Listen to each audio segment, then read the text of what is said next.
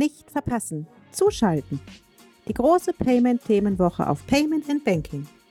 Vom 27. September bis zum 1. Oktober gibt es fünf Tage lang Panels, Podcasts, Infografiken und Interviews rund um Payments. Auf unseren Highlight-Panels begrüßen wir hochkarätige Gäste von Afterpay, RatePay, Sender, Etoka, Pilas, der Otto Group und vielen anderen mehr. Ihr wollt euch das nicht entgehen lassen? Dann abonniert unsere Newsletter auf paymentandbanking.com und erhaltet täglich unsere Payment Specials und weitere Nachrichten und Hintergründe aus der Szene.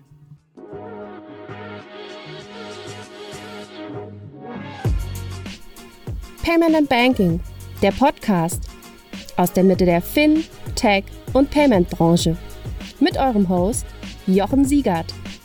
Hallo und herzlich willkommen zum Fintech-Podcast von paymentbanking.com. Mein Name ist Jochen Siegert. Wir haben heute im Podcast den äh, Franz Welter und den Dirk Elsner, beide von der DZ Bank, beide vom InnoLab äh, der äh, DZ Bank, die jetzt vor kurzem fünf Jahre ähm, gefeiert haben, fünf Jahre Existenz. Und da ich beide schon länger kenne, schon auch bevor sie äh, da ins InnoLab gegangen sind, habe ich gedacht, komm, ähm, nehmen wir beide doch mal in den Podcast ähm, und sprechen über die Erfahrung, so eine große Bank wie die DZ Bank, den Innovationsbereich zu leiten und Innovation in, in äh, die Linienorganisation reinzubringen.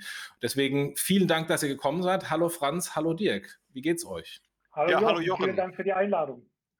Ja, genau. Hallo Jochen. Äh, besten Dank ja, für die Anruf. Freue mich mal wieder hier zu sein. Visa unterstützt aktuell den Podcast von Payment and Banking. Das globale Technologieunternehmen Visa ist weltweit führend, wenn es um digitales Bezahlen geht. Visas Ziel ist es, die Welt mit dem innovativsten, zuverlässigsten und sichersten Bezahlnetzwerk zu verbinden.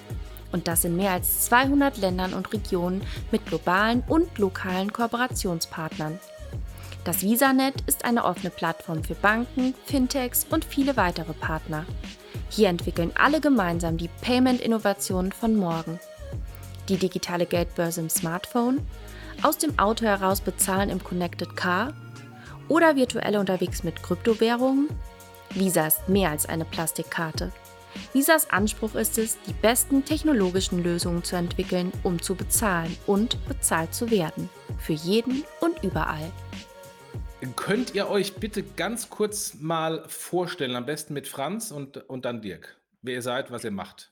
Ja, Jochen, vielen Dank, mache ich gerne. Ähm, äh, ja, mein Name ist Franz Welter. Ich leite in der DZ Bank die Abteilung Innovation und Digitalisierung. Eines unserer größeren Projekte ist ähm, unser Innovation Lab.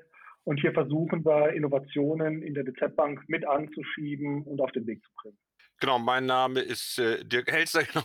Ich bin jetzt seit äh, fast sechs Jahren mittlerweile schon, so schnell vergeht die Zeit, äh, in der DZ Bank und äh, da als, äh, das nennt sich dann offiziell Senior Manager Innovation und Digitalisierung im Innovation Lab, äh, in, der, in, der Abteilung und ähm, unter anderem eben auch zuständig als äh, Co-Projektleiter für das Innovation Lab. Und ich glaube, wir plaudern gleich nochmal ein bisschen darauf über den Aufbau und über die Historie darüber. Genau, und vorher hatte ich verschiedene andere Sachen gemacht im Banking. Aber ich glaube, das können wir jetzt weglassen.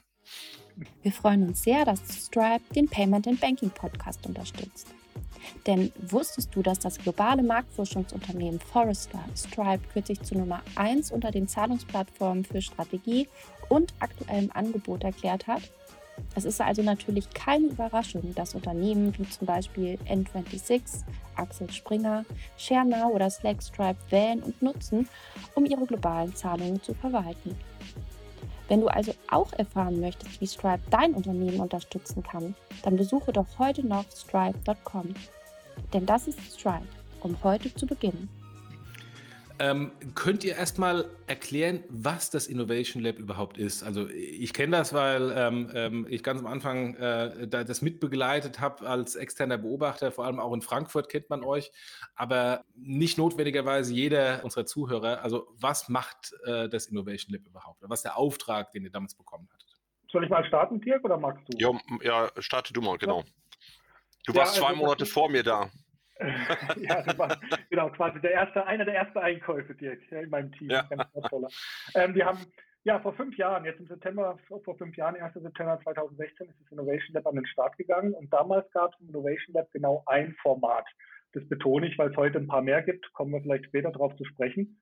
Aber dieses eine Format hatte die Aufgabe und hat nach wie vor die Aufgabe, ähm, Ideen, die aus irgendwelchen Ideation-Workshops kommen und die mit vielen Unsicherheiten verbunden sind, ein, ein, Stück weit zu härten, bevor man in eine Umsetzungsphase geht. Also mhm. zu verproben, gibt es ein Kundenbedürfnis, wie, was macht denn der Wettbewerb, wie sieht es regulatorisch aus, ähm, ähm, gibt es einen Business Case und solche Dinge. Ne? Und das machen wir über drei Monate mit einer agilen Arbeitsmethodik, ähm, bieten da aus dem Lab äh, Infrastruktur, Technik, äh, Fintech-Netzwerk, Entwickler, UX-Experten, Innovation, Agile Coaches an, die die Teams unterstützen.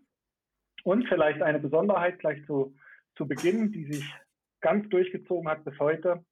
Unser Lab funktioniert nicht mit Proxy Product Ownern. Also es gibt keine Menschen im Lab, die die Problemstellungen aus Fachbereichen fangen und dann versuchen, eine Lösung zu entwickeln und die Lösung irgendwie wieder über den Zaun werfen, weil wir der Meinung sind, dass es, ähm, ja, solche Konzepte sind immer nicht so gut für die Umsetzungsquote am Ende, sondern unser Lab funktioniert so, dass sich die Fachbereiche und Gruppenunternehmen der DZ Bank dreimal im Jahr für sogenannte Batches bewerben können. Die Themen werden dann vom Vorstand ausgewählt. Die Fachbereiche müssen dann die Product Owner für die Zeit äh, der Labdauer freistellen. Ja, die kommen zu uns ins Lab, ähm, arbeiten zum einen an der Problemstellung, an der Herausforderung und der, auf der anderen Seite werden die begleitet durch ein umfangreiches Programm, das die auch so ein bisschen auf Befähigung einzahlen soll, wo es um agile Arbeitsmethoden und so weiter geht, sodass die Leute, wenn sie rauskommen, im besten Fall eine Lösung für ihr Problem haben und äh, ja, ein bisschen was mitgenommen haben, was die neuen Arbeitsmethoden angeht, äh, um es danach selber umsetzen zu können. Ja. Und so sind wir gestartet. Das ist nach wie vor das äh, Kernbestandteil des Labs, aber über die fünf Jahre sind jetzt ganz viele weitere Formate hinzugekommen. Mhm. Ja, vielleicht, Dirk, magst du da noch was dazu erzählen? Genau, ich glaube erstmal, dieser Punkt ist äh, äh, extrem wichtig, dass es ein, eine Plattform für die äh, Fachbereiche und Gruppenunternehmen ist. Das ist also nicht nur für die DZ Bank AG, sondern auch für die gesamte Gruppe. Und dann gab es in der Anfangsphase gab es eben häufig ähm, äh, äh, so, so die, die da, da, war noch nicht so ganz klar, wie, wie funktioniert eigentlich das Konzept. Da kamen dann Leute vorbei und sagen, ja, wir haben hier eine ganz coole Idee, äh, könnt ihr die, da könnt ihr doch mal was bauen, ne? Dieses ihr was bauen, das ist genau der wichtige Unterschied, ne?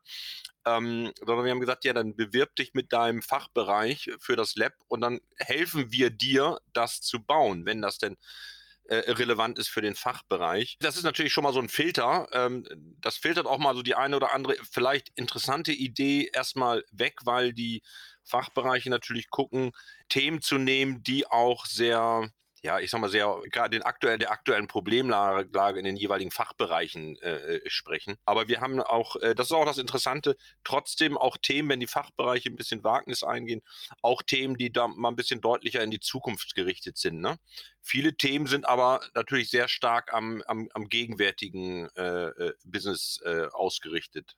Was macht ihr dann konkret mit den Themen? Also wenn, wenn äh, so ein Thema vom Fachbereich vorgeschlagen wurde, beziehungsweise wenn ähm, was vom Vorstand ausgewählt wurde, wie geht es dann weiter? Ich kann ja mal so einen typischen Ablauf erzählen, ne? wenn wir die, die, wenn die Themen eingewertet sind, bewertet sind, ausgewählt sind, dann starten wir in der Regel mit einer, äh, das nennt sich Sprint Week, ein bisschen an, an, an, an äh, Google Design Sprint, ein bisschen äh, angelehnt, ein bisschen modifiziert so auf unsere Bedürfnisse. Das heißt, wir schauen in der ersten Woche, äh, wie können wir überhaupt die Abschnitte in so einem Prototyping-Lab, wie können wir die überhaupt schneiden, was können wir, was sind überhaupt die Zielsetzungen, wir holen die das, die, das Team gemeinsam ab. Wir statten das Team ja aus, also Franz hat ja eben schon gesagt, äh, der, der Fachbereich hat die, stellt die Product Owner.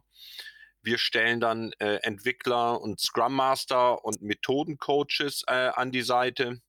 Wir bringen auch unsere eigene Expertise ein, gerade was so Prozesse in der Bank betrifft. Wie geht man mit Projekten um? Das wird in der ersten Woche in so einer Art Sprint Week dann halt vorbereitet. Und dann beginnen wir, dann arbeiten wir nach der Scrum-Methodik in, äh, in, in, so Zeitabschnitten in äh, 14-tägigen Rhythmen und äh, ja, dann äh, starten die Teams, entwickeln halt in dieser Zeit äh, das, was sie sozusagen in ihrem äh, Scrum-Planning sich vorgenommen haben, vertesten das nach zwei Wochen. Nach den ersten zwei Wochen gibt es dann Review, also so nach dieser üblichen Scrum-Methodik. Ähm, gibt es ein Review äh, mit den, auch mit den Auftraggebern des jeweiligen Fachbereiches, um Zwischenergebnisse zu verproben. Wenn das Themen sind, äh, das ist dann auch besonders spannend. Wir machen ja auch häufiger Themen mit äh, für Volksbanken oder für Kunden von Volksbanken. Dann ähm, gibt es dann Workshops ähm, mit den Volksbanken oder mit den Kunden von Volksbanken, um auch mal Zwischenergebnisse zu verproben. Wir entwickeln dann in dem, im Laufe des, der, wir haben, mit, haben dann gemerkt, so ein Prototyping Lab durchzuführen, ist eine Kernfrage, wie macht man nach dem Lab weiter? Ähm, das ist ja nicht abgeschlossen in zwölf Wochen. In zwölf Wochen baut man in Banken normalerweise nichts fertig. Jochen, du hast das jetzt ja auch kennengelernt, ne? Zwölf Wochen baut man eine Präsentation, ja. genau.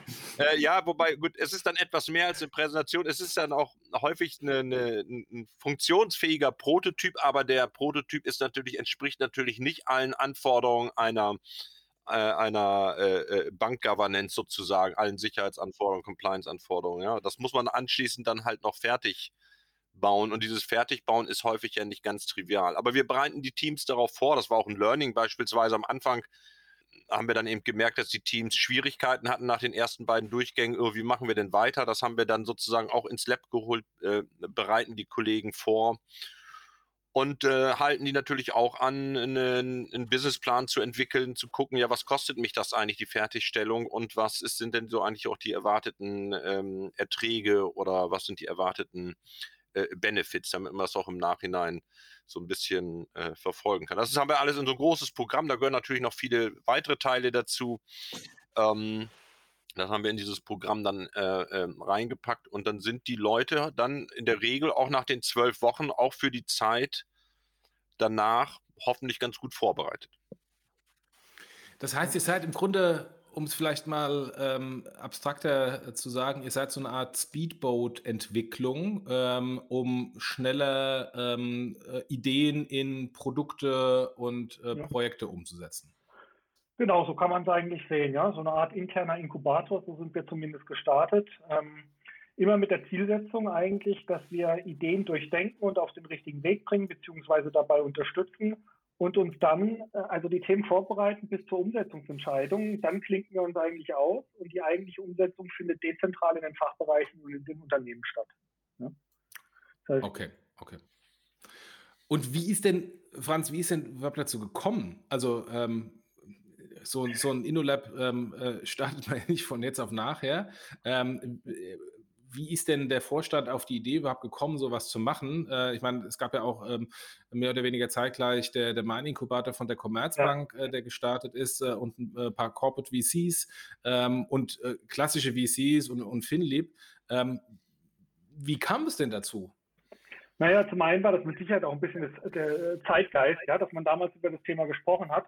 Zum anderen aber wurde ja auch das Team, das ich jetzt mit aufbauen durfte, gerade vor sechs Jahren äh, gestartet. Und ein ganz wesentliches Ziel war, äh, die, die Innovationseinheit ist zentral im Bereich Konzernstrategie angesiedelt, war es, die vielen dezentralen Innovationseinheiten zu vernetzen, Transparenz zu schaffen und dann als Art Hub zu agieren und ähm, ja, ähm, die Bankengruppe innovativer zu machen dadurch, dass wir an bestimmten Rahmenbedingungen arbeiten ähm, und äh, Services wie eben das Lab anbieten. Ja. So ist dann auch das Lab entstanden. Wir hatten damals in der DZ Bank AG eine kleinere Fusion mit einer entsprechenden Migration ähm, danach.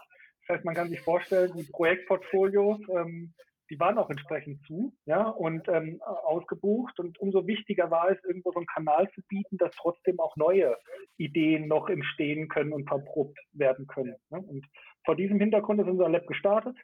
Damals haben wir auch noch ähm, stärker mit externen zusammengearbeitet, weil wir wussten ja auch noch nicht, bewährt sich das Ganze, wird es nachgefragt, ist es eine Eintagsfliege oder läuft es wirklich? Und jetzt über die Jahre sind wir aber sukzessive in die Inter Internalisierung eingestiegen und haben die Ressourcen stärker intern aufgebaut und machen es stärker aus der eigenen Linie und holen uns da, wo sinnvoll und notwendig, noch externe Ressourcen bei. Und wie viele Leute seid ihr? Im ähm, ja, Kernteam des Labs sind so 12 bis 13 Leute. Ja, das sind jetzt zum 1.10. sind ja sechs, sieben Interne, die da verstärkt für die Formate zuständig sind und das Weitere sind dann Entwickler, UX-Experten. Das ist aber das Kernteam. Und pro Durchlauf arbeiten ungefähr so 100 bis 150 Menschen bei uns im Lab. Ein Durchlauf geht drei Monate und die 100 äh, bis 150 Menschen, die verteilen sich dir auf die unterschiedlichen Formate. Ja? Ich hatte ja anfangs, hatten wir kurz über das Prototyping Lab gesprochen. Das ist unser Drei-Monats-Format. Und über die vielen Learnings über die Jahre hinweg ist mittlerweile ein Trendlab entstanden. Da beschäftigen wir uns eher mit einem Blick in die Zukunft und versuchen strategische Implikationen für Themen zu, äh, abzuleiten, zu denen wir eben noch keine Position haben. Das Sprint Lab ist ein, ein Wochenformat, ist ein klassisches Ideation-Format Wir haben ein, äh, ein Data Lab für äh, Smart Data und Big Data äh, Themen, ein Process Lab speziell für Prozessthemen und wir arbeiten gerade noch an einem Strategy Lab, äh, wo wir versuchen mit neuen Strategiemethoden strategische Herausforderungen rund um Plattformen und Ökosystemen zu begegnen, weil wir auch glauben, dass man damit konventionellen Strategiemethoden irgendwann äh, an seine Grenzen stößt. Ne? Und so ist es natürlich viel größer geworden. Wir sitzen, ja, auch wenn es abgedroschen klingt, aber eigentlich ist das Lab selbst schon sowas ein kleines Ökosystem, weil sich die Formate natürlich gegenseitig befruchten. Ne? Wenn man sich im Trendlab mit irgendeinem Zukunftsthema beschäftigt und dann überlegt, was heißt das für uns, dann putzen da Ideen raus und die Ideen verprobt man dann vielleicht in einem Prototyping. Und äh, Dirk, du hast gesagt, ähm, letztendlich äh, gibt es eine Bewerbung und dann mhm. entscheidet der, der, der Vorstand. Ähm, jetzt ähm, ohne dem Vorstand zu nahe zu treten, ist der Vorstand natürlich jetzt nicht mit seinem Ohr an den ganzen innovativen Themen dran.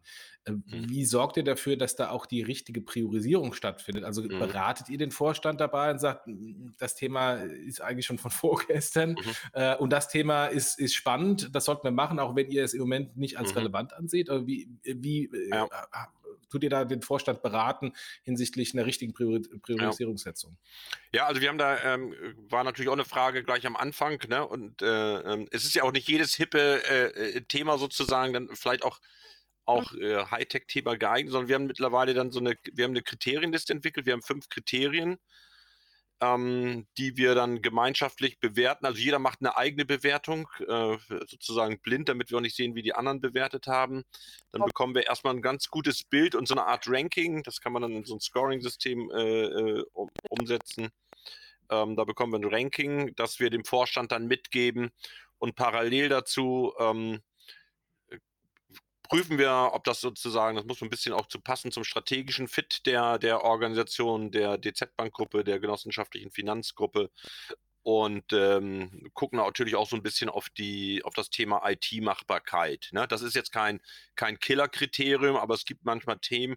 Gerade am Anfang waren so die Blockchain-Themen, weil die Bank hatte keine Blockchain-Architektur. Äh, natürlich immer ein Problem.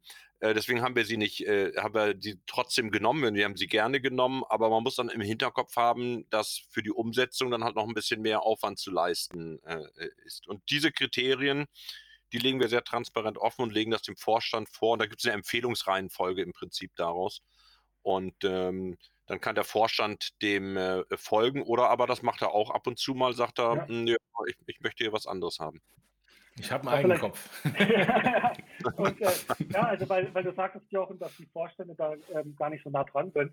Also das hat sich bei uns in den letzten Jahren auch deutlich gedreht. Ja, das hat zum einen damit zu tun, dass man bei uns von Anfang an gesagt hat, bei uns gibt es eben keinen zentralen CDO, auch nicht im Vorstand, sondern jeder hat diesen Job für sein Ressort zu tun. Ja, ich glaube, das war von Anfang an ganz wichtig auch für die für den Stellenwert, für, für die Sensibilisierung, für die Verantwortungsklärung. Und zum anderen gehen alle Teams, die bei uns jetzt im Prototyping Lab waren, seit fünf Jahren alle drei Monate auch in der Konzernvorstandssitzung und pitchen ihre Ergebnisse. Also, und das geht jedes Mal ein, anderthalb, zwei Stunden und da wird dann auch munter diskutiert. Und natürlich war das am Anfang dann stärker noch geprägt davon, dass man gar nicht so richtig wusste, naja, wie macht man das jetzt? Wie diskutiert man? Kann man jetzt so eine Idee tot machen oder ist es dann nicht wertschätzend, äh, wertschätzend genug? Aber mittlerweile haben wir dann einen super Modus gefunden und so eine Art kleiner Shark Tank, ja. Also da wird dann wirklich hoch und runter diskutiert. Ähm, und es sorgt, glaube ich, ganz gut dafür, dass auch unsere Vorstände eben nicht so weit weg sind von den Themen, sondern regelmäßig sehen, was mhm. passiert da und auch in die, ähm, in die Auswahl und äh, in die Umsetzungsentscheidung aktiv eingebunden sind. Mhm. Und Jetzt auch mal, selbst, das muss man äh, auch sagen, auch die Vorstände ja auch, äh, äh, auch selbst Themen äh, einbringen. Also in, wenn Sie in bestimmten Gremien hm, sitzen, ja. dann auch schon mal den Ansatz, bringt das doch erstmal ins äh, Innovation Lab und macht da mal eine, eine Runde, bevor wir da, ähm, bevor wir da mehrere hundert Millionen oder irgendwas in die Hand nehmen. Ne? Mhm. Ja, ja, verstanden. Ähm, ich würde gleich gerne mal über, über die, die Erfolge sprechen, die ihr als Erfolge äh, sehen, gesehen habt in den letzten äh, Wochen, äh, in den letzten Jahren. Aber bevor wir über die, die konkreten Projekte und Erfolge sprechen, eine äh, Frage, ist das eher interne Projekte, also quasi interne Ideen, die dann umgesetzt werden? Oder geht es da auch um ähm, externe Ideen, also sprich Startups kommen zu euch und äh, wollen eine Integration oder wollen eine Partnerschaft, äh, insofern dann quasi was zusammen mit den Startups zu machen? Also wie ist das? Ist es eher eine interne Thematik oder auch mit, mit externen ähm, äh, Startups?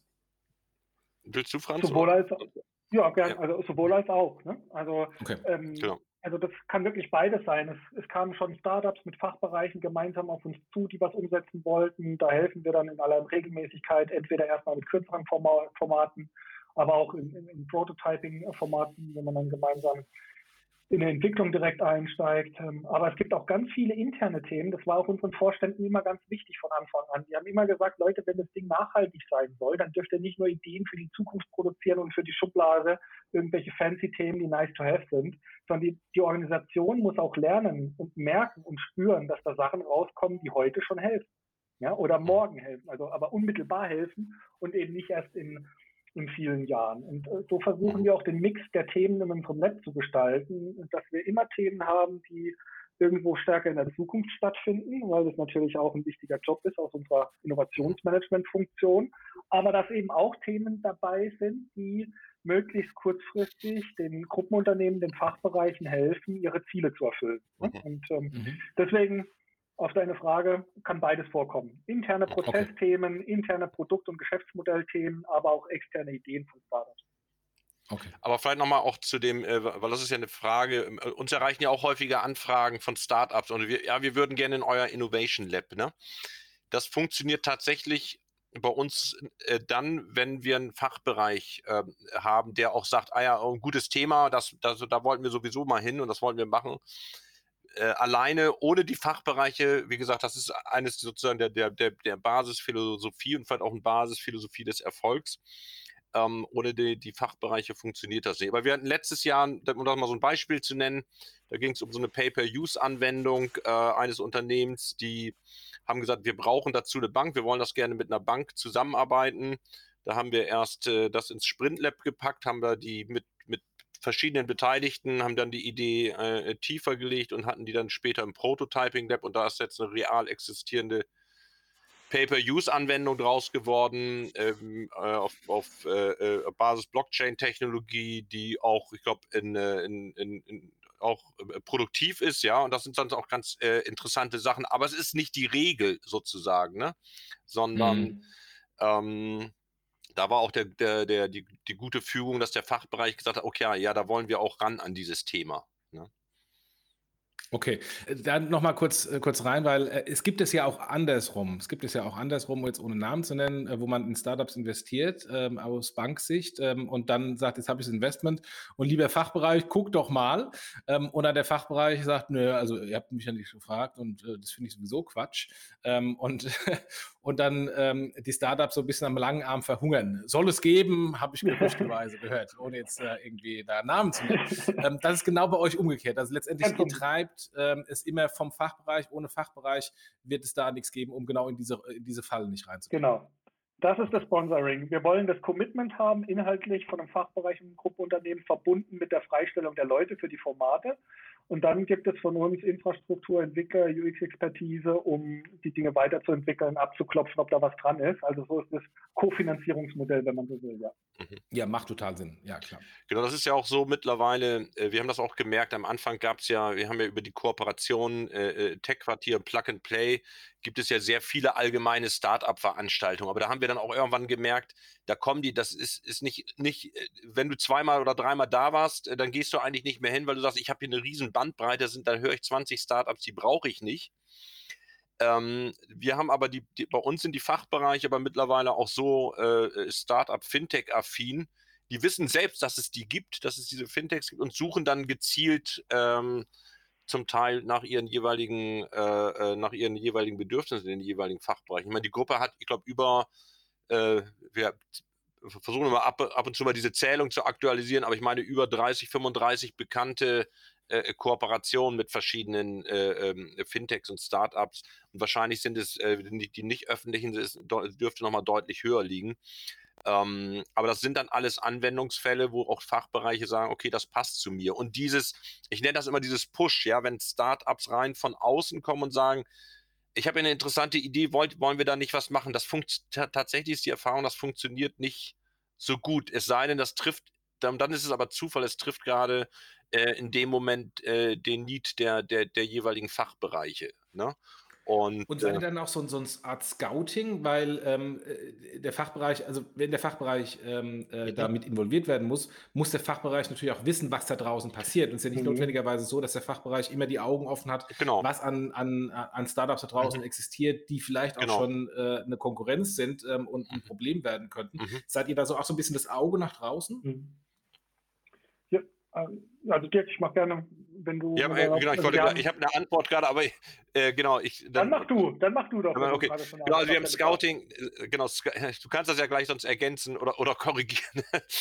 ähm, äh, Scouting eigentlich so auf zwei Ebenen. Ne? Das eine ist äh, ähm, im, im, Vorfeld sozusagen das, das Trend-Scouting, äh, zu gucken, was passiert eigentlich am Markt, äh, ähm, versuchen sozusagen die Entwicklung abzuschätzen. Das ist so dieses, äh, äh, da hat Franz wahrscheinlich gleich nochmal einen Fachbegriff dafür. Ähm, und das andere ist dieses gezielte Scouting ähm, für wenn der Fachbereich sagt, ich brauche eigentlich zum Thema XY eine, eine Lösung, beispielsweise irgendwas, ich weiß nicht was, wir hatten letztens eine, eine Anfrage, zum Beispiel aus, der, aus einem Tochterunternehmen, die suchten im Asset Management äh, äh, äh intelligente KI-Lösungen, ja, und im Startup-Bereich, ne? Und dann äh, unterstützen wir die bei solchen, ähm, bei solchen äh, Scoutings, ne? Das ist so dieses äh, ähm, Startup-Scouting. Ähm, wir haben dazu eine, eine, äh, ergänzend haben wir dazu eine, ein Innovationsradar, wo wir eine, eine Datenbank angelegt haben. Da sind uns ungefähr 1000, 1200 Unternehmen drin, vor allen Dingen auch Fintechs äh, hinterlegt, äh, mit, auch mit Informationen zu den Produkten und, äh, die, und mit, mit Einwertung auch dieser Fintechs, die man auch benutzen kann. Ähm, und ähm, ja, und dann die, insgesamt diesen Prozess des Trendscoutings, äh, da Franz, da übergebe ich sonst nochmal, spiele ich gerne nochmal den Ball an dich rüber, ähm, weil, das, weil wir das ja, ja auch äh, mittlerweile auch gruppenübergreifend äh, äh, machen. Ja, du hast da ja aber auch schon ganz viel äh, Wesentliches erzählt. Also mir war nochmal wichtig, weil die Aufgabe ja grundsätzlich so ist, ein Blick, ähm, äh, ein Auge auf die Zukunft, eines auf hier und jetzt. Ähm, das spiegelt sich natürlich auch in einem umfangreichen äh, Trendscouting für uns wieder, äh, das wir in der Gruppe äh, platziert haben, damit wir überhaupt die Themen sehen und spannende Partner sehen. Und Dirk, du hast es gerade schon angesprochen. Wir haben da so ein Fintech-Radar mit über 1000 Startups drin und unsere eigene Trendmap. Da haben wir über 200 Themen im Blick. Ähm, Trends, Technologien, Regulatorik, Wettbewerb. Das sind dann so die spannenden Sachen, auch jeweils mit Research hinterlegt. Und das versuchen wir natürlich bei uns in der Gruppe gemeinsam zu machen und zu teilen, äh, um dann ähm, spannende Chancen zu identifizieren oder Risiken frühzeitig zu bemerken. Ähm, und da helfen uns Startups ganz häufig. Die sind für uns ein wichtiges Vehikel, weil sie einfach auch Entwicklungsstrecken ähm, äh, ja, beschleunigen können durch clevere Kooperationen oder wenn man bei ganz frühen Themen Know-how braucht, das man selbst noch nicht hat, ja, dann ist es natürlich ganz ein wesentlicher Erfolgsfaktor, ähm, smarte Kooperationen einzugehen, um da schnell darauf reagieren zu können. Mhm. Nochmal zur Frage zur Kooperation. Also ihr, ihr macht dann nur eine Business-Kooperation, es ist keine kommerzielle, äh, keine äh, Equity-Kooperation, also dass ihr dann rein also, investiert. Oder, oder macht ihr dann irgendwie Vernetzung hier auf ähm, die Kollegen von ähm, äh, Berlin, von VR Ventures, äh, von der Berliner Volksbank, äh, die mhm. dann teilweise rein investieren oder ist es komplett getrennt? Das kann alles vorkommen. Ja, es ist wirklich eine Case-by-Case-Betrachtung. In der Regel ist es so, dass wir, was Beteiligungen angeht, insbesondere rein finanziell getriebene Beteiligungen sehr zurückliegend sind, sondern unsere Strategie ist schon, ähm, strategische Kooperationen einzugehen, die uns helfen können, unser Produktangebot zu verbessern in irgendeinem Aspekt. Und wenn, da, wenn es da sinnvoll erscheint, so eine strategische Kooperation mit einer Beteiligung zu unterlegen, dann sind wir da immer offen für. Ja? Also solche Gespräche werden immer wieder geführt, aber wir machen keine Beteiligung nur, nur zum Selbstzweck oder in der Hoffnung, dass die Beteiligungen wirtschaftlich mehr wert werden. Ähm, was bei uns neben den Kooperationen ganz wichtig ist, sind Ausgründungen. Ja? Also wir haben sechs bis sieben Startups allein in den letzten fünf Jahren selbst ausgegründet. Also wir sehen das auch als eine Möglichkeit, Innovation zu beschleunigen äh, und am Markt zu platzieren. Ähm, und auch äh, Übernahmen werden immer mal wieder Thema sein und diskutiert werden. Aber wie gesagt, Case by Case und sehr behutsam. Okay, jetzt, ich habe es vorhin mal angesprochen, ähm, äh, kommen wir mal äh, auf, auf konkrete äh, Projekte und äh, Dirk hat gerade eben schon Pay-Per-Use angesprochen. Was sind denn die Erfolge, die ihr als Erfolge sehen würden in den letzten fünf Jahren, wo ihr sagt, ähm, das wäre ohne das InnoLab nie gekommen? Auf einer hohen Flughöhe, wo, worüber uns wir, wir echt uns freuen und auch stolz drauf sind, ist die Umsetzungsquote. Wir haben es jetzt geschafft, über die fünf Jahre bei den knapp 50 Themen, etwas weniger, die in diesem Drei-Monats-Format waren, in dem Prototyping Lab eine Umsetzungsquote von über 70 Prozent herzustellen. Was natürlich für so ein internes Format schon richtig, richtig gut ist. Und das liegt jetzt aber nicht daran, dass wir so wahnsinnig äh, toll sind, sondern glaube ich eher, dass das Konzept äh, ganz gut ist, nämlich das Konzept eben sicherstellt von Anfang an, dass man das Commitment der Fachbereiche hat und die das auch mhm. wirklich unterlegen und glaubhaft machen, weil wenn ich jemand für drei Monate freistelle, ja, das mache ich nicht, wenn ich einfach nur denke, naja, irgendwie Bildungsurlaub, sondern dann steckt schon was dahinter und ich will danach auch etwas umsetzen. Und mhm. das ist so für uns auch ein ganz zentraler Erfolgsfaktor, ähm, unsere eigene Conversion Rate, wie viele unserer Projekte schaffen es aus dem Web raus in die Umsetzung. Das ist sowas, mhm. was ganz wichtig für, für uns ist. Und dann tracken wir natürlich auch und die ganzen Formate werden von unseren Kunden bewertet und ähm, diese das einschätzen. Und da haben wir eigentlich sehr, sehr gute Bewertungen ähm, von 85, 90 Prozent und mehr für die einzelnen Bewertungsfaktoren unserer, unserer Leute, die bei uns im Lab arbeiten, die sagen, das hat mir wirklich weitergeholfen, hat mich schneller und besser gemacht und hat dabei geholfen, diese Projekte im, in der Bank und in der Gruppe zu platzieren. Ja. Und äh, Dirk, jetzt gebe ich gerne über. Wir können ja mal ein paar Beispiele highlighten, dass man so ein, so ein Bild davon ja, ja. bekommt, was da so genau. im Lab passiert. Ja, genau. Also Gut, es gibt natürlich, äh, Franz kennt immer schon mein Lieblingsbeispiel, ähm, äh, äh was ich gerne, äh, äh, was ich gerne mal anspreche, weil es auch, weil das eben auch ein sehr zukunftsorientiertes Beispiel war. Da ging es um die Abwicklung oder geht es um die Abwicklung von äh, OTC-Derivaten auf der Blockchain beispielsweise, das, das bei uns im Lab gestartet ist. Eigentlich so einen klassischen Innovationsprozess durchgemacht hat von der ersten Ideen über so ein Prototyping-Lab dann jetzt bis zur Umsetzung, bis zu einem Echtgeschäft äh, zusammen mit der Bayern LB und der Deutschen Börse beispielsweise. Das ist schon toll zu sehen, wie das dann auch wirklich in echt funktioniert, auch wenn das ganz, wenn du, wenn du einfach nur trockene Zahlen auf dem Monitor siehst, ja, äh, äh, äh in der Durchführung. Ähm, aber auch Projekte beispielsweise, ähm, äh, die die, es sind ja nicht nur Projekte nach draußen mit Kunden, sondern es sind auch Projekte nach drin, die auch erhebliche Prozessverbesserungen äh, äh, bringen. Ähm, wie zum Beispiel so ein, so ein, digitales Onboarding für Firmenkunden, ja, ähm, wo, wo, sowohl für Fachbereiche als auch für Firmenkunden ganz erhebliche äh, Ver, äh, Verbesserungen ähm, erzielt werden. Und was beispielsweise ein weiteres Projekt auch gerade aus diesem Jahr, was mich sehr fasziniert hat, ähm, ist diese, es sind zwei große Themen in der, auch in der Zusammenarbeit mit äh, Volksbanken, ja, wo man einfach auch, wo man Workshops hatte, äh, auch mit Vorständen von Volksbanken, wo man auch nochmal so ein Gefühl äh, hat, bekommen hat, so wie arbeitet eigentlich so diese, die GFG äh, auch in der Praxis zusammen an einzelnen Projekten, wo man dann äh, gemeinsam äh, an Lösungen arbeitet, diese Lösung einfach in so einen Prototyp gießt und äh, dann einfach anschließend wieder zeigen, zeigt, wie das funktioniert. Ähm, und dann einfach diesen, diesen Fortschritt äh, äh, auch sieht. Ne? Das sind so viele Dinge aus dem Prototyping Lab. Ähm, dann gibt es auch so große Themen, ähm, denke ich, wo, wo wir auch im Nachhinein sagen können, da haben wir, äh, äh das, das hätten wir jetzt am Anfang gar nicht gedacht, dass das so gut wirkt. Wir haben vor zwei Jahren ja das Lab äh, erweitert um neue Formate. Franz hatte das schon äh, erwähnt, um diese Formate Trendlab und äh, äh Sprintlab. Ich glaube, wir haben mit einigen Trendlabs, ähm, wir hatten äh, sehr früh zum Thema ähm, digitale Währung und, und zum Thema Tokenisierung beispielsweise Trendlabs gemacht. Ähm, dann doch eine relativ äh, überraschend hohe Wirkung auch in der Bank, auch in der genossenschaftlichen Finanzgruppe damit äh, äh, erzielt. Ähm, und äh, glaube ich, dann einen wichtigen Beitrag auch dazu geleistet, dass sich die äh, DZ Bank ähm, damit äh, auch positioniert. Ne? Und aber auch, ich sag mal, Themen, die vielleicht heute noch so exotisch klingen, wie, wie, wie beispielsweise Quantencomputing. Also ich würde heute sagen, es ist nicht mehr ganz so exotisch wie noch vor zwei Jahren. Ähm, aber wo man auch merkt, da kommen jetzt auch schon die ersten tatsächlich äh, äh die ersten Projekte, zwar immer noch äh, sehr vorsichtig und zurückhaltend, aber äh, doch ernsthafter, als ich das vor zwei Jahren vielleicht ähm, erwartet hätte. Ja. Und das, äh, gut, das sind natürlich auch so Sachen. Mhm. Ich ja, wollte nur unterstreichen, die Ernsthaftigkeit, Dirk. Ja, ich wollte nur, ja, nur, unterstreichen, weil du gesagt hattest, nee, weil das finde ich, äh, ja, ohne sich da jetzt zu weit aus dem Fenster zu lehnen, aber man, Also das, war, das Innovation Lab kostet uns Summe X ja, äh, pro Jahr und, und die Projekte, die jetzt schon live sind und schon Geld verdienen, also das sind wir weit über dem Zehnfachen, ähm, dass die äh, Projekte, die live sind, jährlich verdienen als das, was uns das Lab kostet. Ja? Also wenn man das jetzt einfach mal so von der, von der Business-Seite äh, betrachtet, dann, dann glauben wir, dass wir da auf einem ganz guten Weg sind. Ähm, auch wenn es bei uns eben eher der Fokus ist, ganz viele Projekte auch in der Breite zu ermöglichen, anzuschieben und weniger das eine große Flagship-Projekt jetzt selbst zum Ende zu bringen.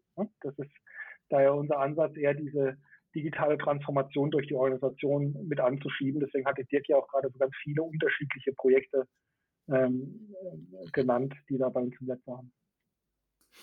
Ja, also beeindruckt. Also offensichtlich ist bei euch der Fokus wirklich sehr stark auf Umsetzung und, ähm, und, und weniger ähm, Strategie und, ähm, und Investments, was ja, was ja ähm, die, äh, den Ansatz äh, teilweise fundamental äh, unterscheidet im Vergleich zu wie andere Banken, Banken das angehen.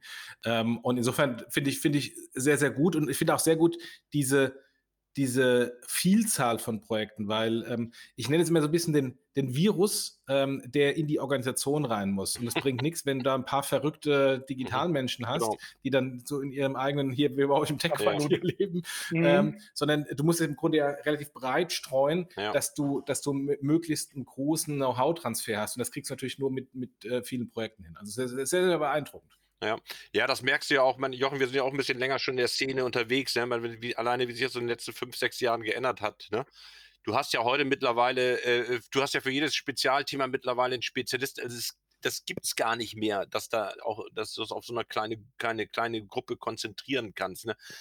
Alleine vor fünf Jahren habe ich mir mal eingebildet, das Thema Blockchain äh, zu verstehen. Ja, heute hat sich das so aufgesplittert in so verschiedene Geschäftsbereiche, ne, mit, mit so vielen mhm. Spezialthemen, Unterthemen, wo man sagt, du, du, du brauchst dann auch, auch äh, äh du brauchst dann, also du, es kann auch ein, ein, ein Innovationsmanager muss eigentlich versuchen, die Leute ja, zu befähigen und zu ermutigen und mit ihnen zusammen was zu machen, aber dass du so eine einzelnen abgeschlossenen Think Tank hast, da würde ich, ja, da würde ich nie mehr dran glauben. Äh, das, das würde ich auch keinem empfehlen, das darauf zu beschränken. Mhm. Jetzt mal bis nach vorne schauend, ähm, glaubt ihr, dass das eine, eine temporäre Erscheinung war, bis dann irgendwann die Bank selbst genug digital ist, ähm, und, um es selbst ähm, aus der normalen Linienorganisation rauszumachen? Oder glaubt ihr, dass so das Innovationslabor ähm, einen grundlegenden Faktor für Forschung und Entwicklung in so einer Organisation sein muss ähm, und quasi das dann eine dauerhafte ähm, Etablierung benötigt? Ich, ich glaube schon letzteres, ja. Äh, deswegen betreiben wir ja auch so ein ziemlich umfassendes Trend-Scouting. Äh, Wenn du siehst, was da für Themen auf uns zukommen und überleg mal jetzt die großen Megathemen, Dirk hat gerade äh, Blockchain-Tokenisierung angesprochen, alles, was mit Kryptoassets zu tun hat, aber auch sowas äh, eher aus einer soziodemografischen oder gesellschaftlichen Brille getriebene Themen wie, wie Nachhaltigkeit, ja, also die auch aus einer anderen Richtung kommen. Da gibt es so viele Themen, die das Banking der Zukunft in den nächsten Jahren noch prägen werden, dass wir schon glauben, dass es da äh, ja, dass unser Lab dann sehr sinnvollen Mehrwert bieten kann. Und wie, wie seid ihr da unterwegs jetzt in der, in der VR-Gruppe? Ähm, also ihr habt am Anfang gesagt, es gibt eine, eine, enge Vernetzung auch mit, mit den anderen Bereichen. Also ist die Vernetzung dann auch, dass dann das, das Lab eben VR-Bank oder VR-gruppenweit ähm, äh, Themen vorantreibt? Oder ist es wirklich nur DZ-Bank äh, mit ein bisschen Ausstrahlung auf äh, ein paar Primärbanken, äh, die letztendlich Services von euch nutzen? Also das ist ähm, alles, was wir im Innovationsmanagement machen, beispielsweise das ganze Trendscouting, äh, das führen wir gerade in der Gruppe auch stärker zusammen und arbeiten da stärker zusammen, was ich total sinnvoll finde, dass nicht jeder an jeder Ecke irgendwelche Trends irgendwie neu ergründen und erforschen muss, sondern da kann man ganz viele Synergiepotenziale ziehen. Und bei, den, bei der Frage bezüglich der Banken, ja, in der Tat, es haben schon über 100 Volksbanken bei uns im Lab mitgearbeitet. Ähm, Dirk hat es anfangs ja mal erzählt. Aus der agilen Methodik heraus sind wir natürlich darauf angewiesen, dass wir Dinge mit Kunden direkt verproben können. Und das machen wir natürlich nicht so, dass wir dann auf irgendwelche Kunden von Volksbanken zugehen, sondern wir machen das in Abstimmung gemeinsam mit den Volks- und Raiffeisenbanken. Ja. Der Fokus des Labs thematisch ist allerdings immer auf die Geschäftsmodelle und Produkte der DZ Bank Gruppe. Ja.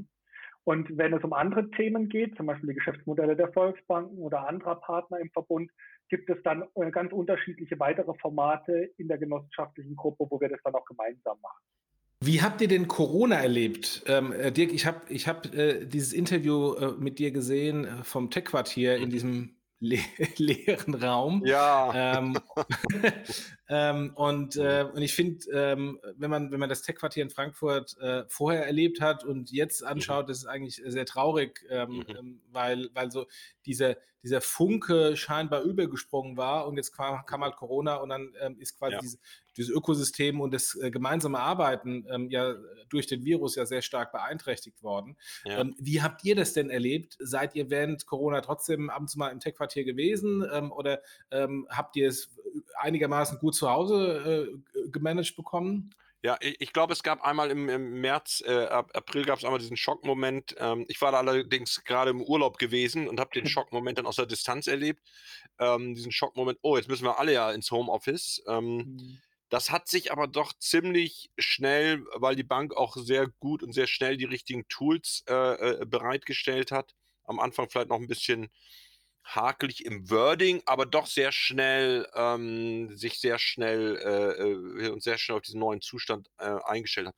Ich glaube, jetzt rückwirkend äh, würde ich da auch sagen, auch angesichts der Teilnehmer, die wir und Bewerbungen, die wir jetzt in den letzten 18 äh, Monaten hatten, hat man, würde ich sagen, ich sehe keinen qualitativen Unterschied ähm, das, äh, ähm, das hat sich sehr gut, äh, glaube ich, äh, äh, eingerückt. Es, es, fehlt natürlich diese Komponente der persönlichen Kontakte. Ne? Das, mhm. Du hast das Tech-Quartier angesprochen, äh, wo wir aber am Montag äh, auch unter Einhaltung der, der, der, der, ganzen Regeln auch wieder starten werden. Also wir werden ab Montag dann auch wieder da auch den Ort beleben, der ja auch sich insgesamt mehr belegt hat, belebt hat in den letzten Wochen und Monaten, ähm, sodass wir da auch endlich wieder ähm, mehr Kontakt haben. Aber ich würde sagen, die, die, ähm, ich glaube, das hat die, die, das Lab hat die Corona-Krise gut weggesteckt. Wir haben sicherlich auch einiges zusätzlich gelernt. Wir werden sicherlich auch einige äh, Formate, also wir haben beispielsweise das Trend Lab ist so ein Format, da haben wir, da sind die Leute dann immer aus dem gesamten Bundesgebiet gekommen, irgendwie um, um da Vorträge zu halten, ist ja gar nicht nötig, sondern das kann man natürlich, kann man das auch virtuell machen.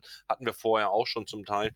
Das sind so Sachen, die werden wir sicherlich auch künftig äh, äh, zum Teil virtuell machen. Ne? Also dass man, äh, dass man Remote mit einbaut, ne? wenn man auch die richtigen ähm, Tools hat. Ich glaube, das hat die Bank ganz gut in den Griff bekommen äh, und die, die richtigen Tools bereitgestellt und äh, dann macht, kann auch sogar virtuelle Arbeit Spaß machen. Im Gegenteil, du hast es ja zum Teil heute, auch wenn, selbst wenn alle geimpft sind, wenn du sagst, du möchtest dich mal wieder in Präsenz treffen, du bist heute ja so ein bisschen so in der, im Begründungszwang, ja, warum willst du dich denn eigentlich wieder in Präsenz treffen, ja, wieso geht das denn nicht äh, remote? Also remote ist eigentlich das neue Normal und Präsenz bedarf schon einer extra Begründung heute.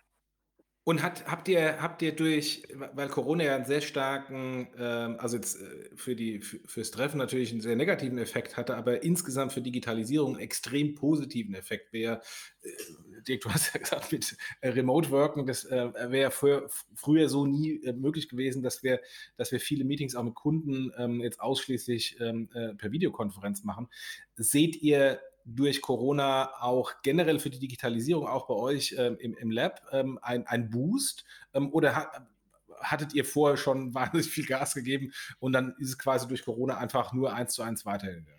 Also was wir schon gemerkt haben, ist die Teilnehmeranzahl. Ja? Also wir hatten, äh, als wir mit dem Lab gestartet sind, hatten wir ja auch nur ein Format und dann waren so 20, 30 Leute, die parallel in einem Lab-Durchlauf gearbeitet haben. Ich habe ja gesagt, jetzt mittlerweile sind so 100 bis 150 in so einem Drei-Monats-Durchlauf. Und es ist auch letztes Jahr sehr stark so gekommen, weil man natürlich durch hybride Formate auch viel besser noch mehr Kolleginnen und Kollegen erreichen kann. Also auf deine Frage, ähm, ich glaube, das hat insbesondere so Richtung New Work ja, äh, und Remote Work, da hat es einen wahnsinnigen Push gegeben, bezogen auf inhaltliche Aspekte. Ich weiß nicht, Dirk, wie du das einschätzt, aber würde ich sagen, da hatten wir davor schon eine ganz gute Nachfrage, die hat weiter gewachsen, so wie sie davor aber auch schon gewachsen ist. Da war jetzt bei uns nicht zu erkennen, dass dann einzelne Fachbereiche irgendwie jetzt nochmal äh, äh, ganz neue Themen aufrufen, nur aufgrund von Corona. Nee, also das habe ich jetzt auch nicht, ähm, kann ich jetzt an den Themen die Themen folgen ja häufig so, so auch so einen längeren strategischen Pfad der Fachbereiche und äh, gut, das Thema Digitalisierung ist ja per se äh, äh eines der Kernthemen dann auch, auch, auch, bei uns im Lab. Also da habe ich jetzt kein, das wäre jetzt ein bisschen konstruiert, ne, wenn man da einen Themenshift draus äh, äh, herleiten würde. Ich würde das auch nicht sehen. Jetzt mal bis nach vorne schauend. Äh, wir haben, wir haben jetzt schon eine Dreiviertelstunde hinter uns äh, knapp. Mit den Erfahrungen, die ihr jetzt in den letzten fünf Jahren gemacht habt, ähm, und ähm, also wart ihr da sehr früh an diesem Thema dran und habt ja auch einen beeindruckenden Track Record äh, da jetzt bekommen. Ähm, es gibt ja die verschiedenen die verschiedenen Ansätze äh, oder gab damals die verschiedenen Ansätze, wie man Digitalisierung in großen Organisationen managt. Und es gibt ja heute immer noch CDOs, die irgendwie mit einem mit einem kleinen Team versuchen, eine Riesenorganisation äh, zu drehen. Und ihr hattet ja am Anfang auch gesagt, dass ihr in der Organisation nicht mal einen eigenen CTO habt, sondern dass die einzelnen Bereiche da ähm, äh, für zuständig sind mit der Erfahrung nach vorne schauend, was sind eure Empfehlungen an andere Organisationen? Ähm, braucht man überhaupt einen CDO ähm, oder geht es eigentlich eher darum, dieses, ich habe es mal Virus vorhin genannt, dieses Virus mhm. ähm, in die Köpfe und in die Organisation einzupflanzen, damit es da gedeiht ähm, und letztendlich äh, das aus der Organisation heraus Digitalisierung getrieben wird? Ich glaube das ganz fest, was du gerade gesagt hast, Jochen Letzteres. Also ich bin Fan von solchen dezentralen Innovationsmanagement-Ansätzen oder auch Digitalisierungsansätzen, die den Fokus darauf legen, die Organisation mit diesem Virus anzustecken und äh, zu befähigen, damit irgendwie umzugehen und das dann eben äh, in, äh, umsetzen zu können. Und im Gegenteil glaube ich, dass alle sehr zentralen Ansätze sehr schnell ähm, Ressourcenfragen aufwerfen weil dann ganz viele Projekte dahin äh, geschoben werden und immer mehr geschoben werden, aber irgendwann ist die Mannschaft voll. Ja, und dann kann man eben schlecht hunderte von weiteren Entwicklern und Experten einstellen. Irgendwann ist dann Feierabend. Und deswegen glaube ich, sind diese dezentralen Projekte am Anfang ist es schwieriger, das aufzubauen, weil es viel mit Arbeitsteilung, viel mit Vertrauen zu tun hat, äh, eben erstmal das Feuer zu entfachen. Aber wenn es mal ein bisschen in Gang kommt, ich glaube, dann wird es eher ein Selbstläufer und kann helfen, dass es in der Breite die Organisation schneller durchdringt als die als, äh, zentrale Ansätze. Dirk? Nee, ich wollte, ich, ich, ich wollte es einfach nur ähm, auch unterstreichen und unterstützen, dass ich, dass diese Ansätze, das ist ja eine Diskussion, die auch vor fünf Jahren häufiger geführt wird, heute auch in der Politik geführt wird. Brauche ich ein Digitalministerium? Ja, das kümmert sich dann um alles, aber eigentlich musst du ja du musst auch da in der, in der, Politik, du musst die einzelnen Ministerien und die einzelnen Ressorts befähigen die kennen ihre Themen, die kennen ihre Prozesse, die musst du befähigen. Du brauchst, aber das brauchst du bei allen Themen in der Bank. Das gilt ja nicht nur für, für Digitalisierung, sondern das gilt auch, was, was ich für Nachhaltigkeit. Du brauchst eine, bei manchen Themen, die mehrere Fachbereiche oder Unternehmen betreffen, brauchst du vielleicht so eine, so eine übergreifende Guidance, ja. Ähm, aber ansonsten äh, ist das ganz wichtig, ähm, dass, die, äh, dass die Ideen oder die Befähigung auch in, in allen Einheiten, in allen Köpfen äh, stattfindet. Ja, und setzen wir dann natürlich auch den Wunsch voraus, und ich glaube, das war bei euch ja auch gegeben, den Wunsch voraus, aus der Organisation sowas zu machen und auch zu unterstützen, weil wenn du, äh, wenn du die üblichen großen Bedenkenträger hast, dann mhm. klappt das natürlich wieder nicht. Mhm, richtig. Das ist auf jeden Fall so. Ja. Ähm, aber jetzt mal nach, nach, nach vorne schauend, was sind denn eure Ziele für die nächsten fünf Jahre? Wo soll es da hingehen? Ähm, äh, wollt ihr weiterhin ähm, ähm, quasi diese, diese, diese Speedboat-Einheit sein oder wollt ihr mal ähm, ähm, enger in die Organisation euch verteilen? So, was sind denn, was sind denn eure Pläne? Also das mit der Speedboat-Funktion oder dieser Inkubationsfunktion wird mit Sicherheit so bleiben. Was in den letzten Jahren noch sehr stark dazugekommen ist, sind ja Formate, wo wir uns dann auch konzeptionell und inhaltlich oder auch strategischer mit den Themen auseinandergesetzt haben, zum Beispiel unser Trend Lab oder unser Strategy Lab. Und ich denke, das werden auch Formate sein, die für die Zukunft noch stärker nachgefragt werden. Äh, einfach weil es so wahnsinnig viele Themen gibt, äh, zu denen man in äh, kürzester Zeit eine eigene strategische Position ableiten muss. Äh, und zum anderen, ähm, weil die Komplexität rund um solche Ökosysteme und Plattformen einfach äh, sehr mehrdimensional ist und man da mit klassischen Strategieinstrumenten irgendwann an seine Grenzen stößt. Und da denke ich, dass diese Formate Trendlab und Strategy Lab hier einen großen Mehrwert bieten können. Das ist so der eine mhm. Punkt, also neben der Inkubationsfunktion dieses inhaltlich strategische weiter voranzutreiben. Und der zweite Punkt ist, das haben wir auch in den letzten Jahren schon gemacht, dass wir verstärkt Kooperationen in unserer DZ-Bank-Gruppe eingehen und nicht mehr alle Formate selbst anbieten. Beispielsweise ist das Data Lab bei uns im Innovation Lab ein Format, das im Lead von der IT ist. Ja? Da haben die ihre Data Scientisten, die stellen mhm. die da rein und wir bieten dann Innovation Lab den Rahmen und helfen oder haben bestimmte Standards, aber fachlich in der Verantwortung im Lead sind die Kollegen aus der IT. Und das gleiche mit unserem Process Lab. Ja? Das ist ein Format speziell nach unserer internen äh, KVP-Logik. Das wird von der entsprechenden Facheinheit SOP bei uns verantwortet. Und wir bieten im Innovation Lab den Rahmen. Und wir glauben, auch so kann sich das Innovation Lab noch weiterentwickeln als Plattform, ähm, in der wir nicht nur inhaltlich in den einzelnen Themen übergreifend zusammenarbeiten, sondern selbst im Lab auch, so dass äh, andere Fachbereiche ihre eigenen kleinen Labs und Formate äh, in unserem Innovation Lab ausrichten können. Das sind so mhm. die mhm. zwei, drei großen Themen, denke ich. Dirk, was, was denkst du? Ja, genau, das ist, äh, ich glaube, das ist das eine, da haben wir uns ja schon, äh, wenn, wenn vor fünf Jahren gesagt hättest, hätte ich jetzt auch nicht gesagt, dass wir so ein ausdifferenzierte Formate haben. Das ist so das eine. Und dann denke ich, wir werden uns, äh, ich glaube, wir haben uns immer inhaltlich auch immer alle so alle zwei, drei Jahre ja eben auch neu erfunden oder erweitert. Ähm, ich denke, das wird jetzt ähm, auch weitergehen. Ja, also es ist ja nicht so, dass man dass man sagt, okay, man hat jetzt zum Beispiel also das, ein Prototyping-Lab oder ein Trend-Lab und das machen wir genau so und dann äh, auf alle Ewigkeit weiter, sondern diese Formate entwickeln sich ja weiter.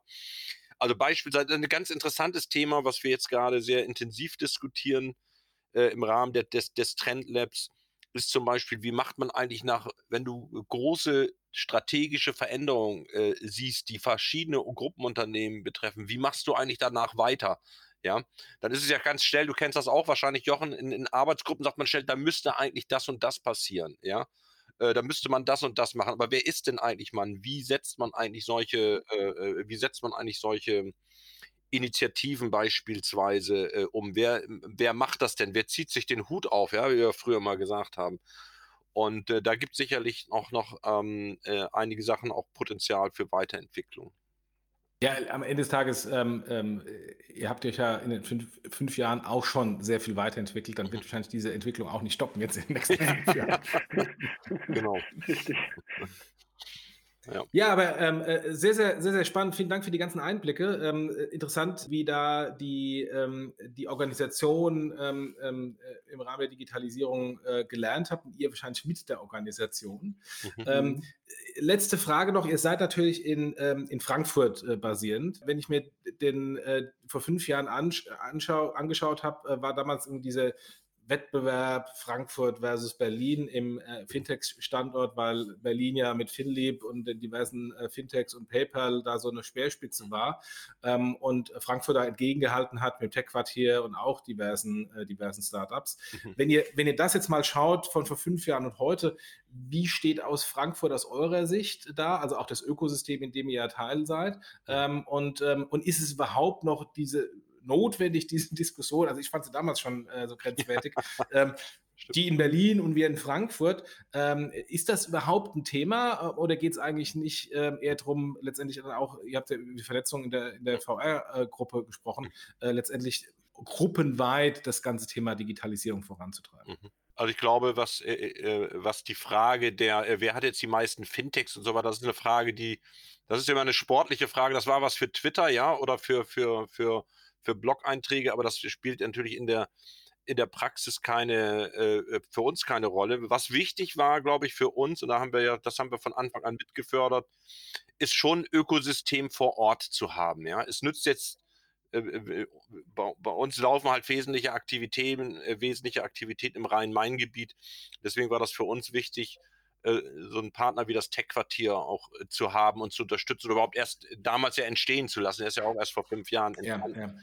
Und äh, ähm, dadurch auch äh, Vernetzungsmöglichkeiten, Zusammenarbeitsmöglichkeiten zu haben. Aber im Tech-Quartier gibt es ja ganz viele äh, Mitgliedsunternehmen, die auch von außerhalb des Rhein-Main-Gebietes kommen. Ähm, aber dieser, dieses Wettrennen zwischen den Standorten, das ist also für mich zumindest ist es ja. irrelevant, ja. Äh, ähm, für mich ist aber wichtig, dass man in Frankfurt was hat, ja. Und äh, ja. das war damals der Mein-Inkubator, der hatte damals angefangen.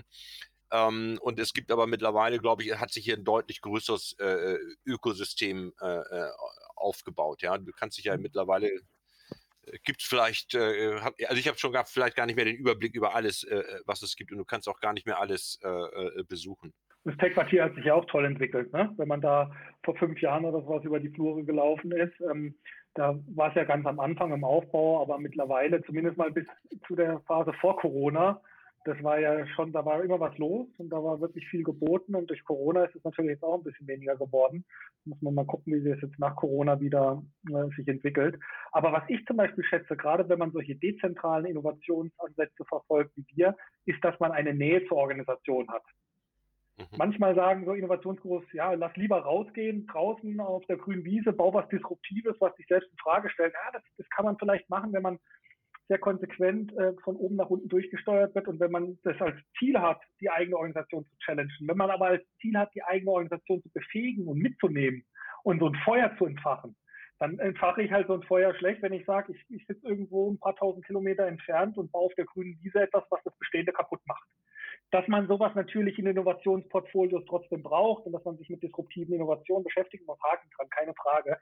Mir ist nur wichtig, dass man eben äh, sich äh, ja auch immer im Fokus hat, wie kann ich denn der eigenen Organisation weiterhelfen? Ne? Wie, wie schaffe ich es, dieses Feuer zu entfachen? Und dann ist es viel einfacher, wenn man eben von der DZ-Bank ins Tech-Quartier läuft, ist in zehn Minuten da und kann da mitarbeiten, wie wenn man äh, jetzt so ein Innovationslabor in Berlin hätte und alle unsere Kolleginnen und Kollegen müssen erstmal dahin fliegen oder fahren, um dann dort mit uns zu arbeiten. Ja, absolut, absolut. Und ich, ich finde es auch sehr wichtig, dass ähm, äh, vor Ort das zu sehen ist, weil Berlin ist Berlin und äh, da sind, äh, sind Anführungsstrichen die Verrückten, äh, wo, mhm. man, äh, wo man nicht weiß, ob sie überhaupt durchhalten. Ähm, äh, das, ist, das ist wichtig, dass man was vor Ort hat, wo man mal hingehen kann und sehen kann, man kann auch anders arbeiten, man kann aber auch seriös anders arbeiten. Also das war mhm. meine Erfahrung ähm, in, in, Gesprächen mit gerade Frankfurter Bankern, weil die immer so ein bisschen auf Berlin runtergeschaut haben, äh, trotz aller Erfolge äh, gesagt haben, naja, das ist ein anderes Ökosystem und Berlin-Mitte ist nicht Rest von Deutschland. Ähm, aber ähm, alleine mit, mit so einem, mit so einem lokalen Ökosystem trotzdem feststellen, dass es nicht irgendwie eine verrückte Idee von ein paar verrückten jungen Leuten ist, sondern ja. äh, dass da auch Hand und Fuß dahinter ist. Ja. Genau, ich, hab, ich muss vielleicht nochmal. Ja. Ich wollte es gerade nochmal ergänzen. Ich fand es in dieser Woche gerade wieder so schön im, im, im Tech-Quartier, weil du halt, du triffst halt auch immer wieder Leute. Ich habe jetzt diese Woche zum Beispiel den, den, den Gerrit Glas äh, äh getroffen, der eigentlich in, den ich eigentlich in Südamerika, in Brasilien wähnte. Den traf ich da auf einmal auf dem Flur, ja. Da kam man natürlich auch sofort ins äh, äh, Erzählen. Man äh, erzählte mir, wie in Brasilien Banking betrieben wird, wie WhatsApp Pay da funktioniert. Hat er mir live gezeigt, total interessant. Und das hast du solche äh, Sachen, diese Zufallskontakte, die, die, die hast du halt an solchen Orten äh, eher als im Homeoffice. Ja, im Homeoffice passiert dir das nicht, es sei denn, du verabredest dich. Ja, selten. Ja. ja. Ja, gut. Äh, vielen, vielen Dank. Also ich bin durch mit meinen Fragen. Habt ihr noch was, was ihr ähm, äh, loswerden wollt, was ich vergessen hatte zu fragen, auf, äh, wo ihr einen Fokus draufsetzen wolltet? Ähm, nö, Eigentlich ich glaube, wir haben alles. So, wir könnten zwar noch stundenlang weiter über erzählen. Vielen Dank für die Einladung, Jochen. Ja, ja, gerne, gerne. Also, äh, äh, wenn, es, wenn es euch und uns als Blog in fünf Jahren noch gibt, lassen wir ja. auf jeden Fall ein Follow-up. in fünf Jahren mal so zehn Jahre äh, InnoLab, ähm, ja. ob es dann überhaupt noch InnoLabs braucht, etc. etc. Insofern, genau. das, ähm, äh, ich bin ja der Meinung, dass die Digitalisierung ja immer noch äh, Day One ist, äh, um ja. ähm, Amazon und, ähm, und Bezos zu, zu zitieren. Ähm, und insofern, das geht auch nicht mehr weg. genau, ich auch nicht. genau. Ja, vielen Dank nochmal, dass wir hier. Ja, danke euch. Ja. Du oder dein Unternehmen interessieren sich für Bitcoin, Blockchain und Cryptocurrencies? Dann ist die CryptX genau das richtige Event für euch. Denn auf der CryptX von Payment and Banking treffen sich die wichtigsten Köpfe aus der Bankenbranche und der Krypto-Community. Denn wohin geht die Reise für Bitcoin, Diem und Co? Wie steht es um die Zukunft des digitalen Euros? Und was sind konkrete Anwendungsfälle für Kryptowährungen und die Blockchain bei Banken und der Industrie? Und wie steht es eigentlich um das Hype-Thema Tokenisierung? All das und viel mehr klären wir auf der CryptX. Zusammen mit Stars und Fachleuten aus dem Banken-, Digitalbusiness und der Kryptoszene bringen wir Licht ins Dunkel. Wir sagen euch, wo die Payment- und Bankenbranche mit der neuen Kryptowelt künftig aufeinander trifft. Wir erklären, diskutieren, vernetzen und wollen einen Austausch zwischen den Welten schaffen.